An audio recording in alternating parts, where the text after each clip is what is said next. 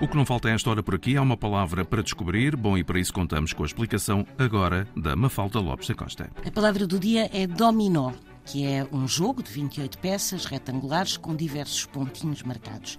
Mas também se chama dominó a um disfarce carnavalesco formado de túnica com capuz. E é aqui que se encontra a origem de dominó.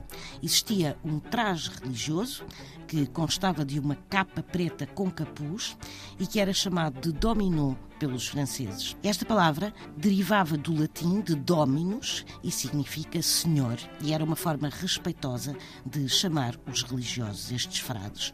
E dominó começou a ser usado para referir os trajes semelhantes que eram usados como disfarce no carnaval, com uma pequena máscara que cobria apenas a parte superior da face, e acabou, por analogia, a referir as peças do jogo em que as placas, ora pretas, ora brancas, mas sobretudo inicialmente as pretas tinham marcas brancas e lembravam o traje com os olhos.